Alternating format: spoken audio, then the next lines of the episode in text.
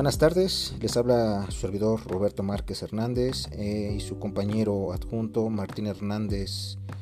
Eh, a continuación, eh, nuestro podcast va referido a la función pública, naturaleza, servidores públicos, su régimen, obligaciones y derechos y responsabilidad.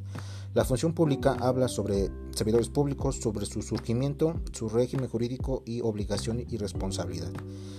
todo esto va en función en relación con particulares.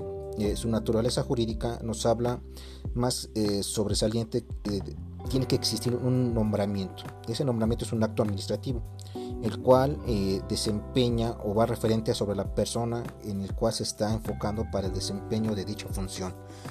también nos habla sobre los servidores públicos. Los servidores públicos tenemos tres aspectos o tres clasificaciones, altos funcionarios, funcionario y empleado.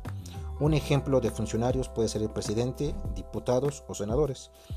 El ejemplo de funcionario puede ser alcalde y gobernador. Em, eh, y un servidor o empleado público puede ser policías, enfermeros, maestros. ¿Por qué? Porque están al servicio y apoyo al funcionario. Eh, también tenemos lo que es el régimen eh, jurídico en el cual está disciplinario. Este puede surgir para limitar el poder otorgado a la autoridad. Hablemos de los derechos y obligaciones. Uno sobre las obligaciones es sobre los bienes tutelados, sobre la legalidad, imparcialidad, honradez y eficiencia.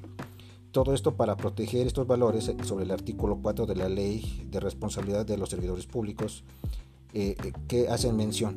También hablemos sobre los derechos de los servidores públicos. Tienen el, derecho al sueldo y salario, al sindicato, a la huelga, a la compensación, horas extras, a los aguinaldos, a la pensión y a la jubilación. También hablemos de la responsabilidad.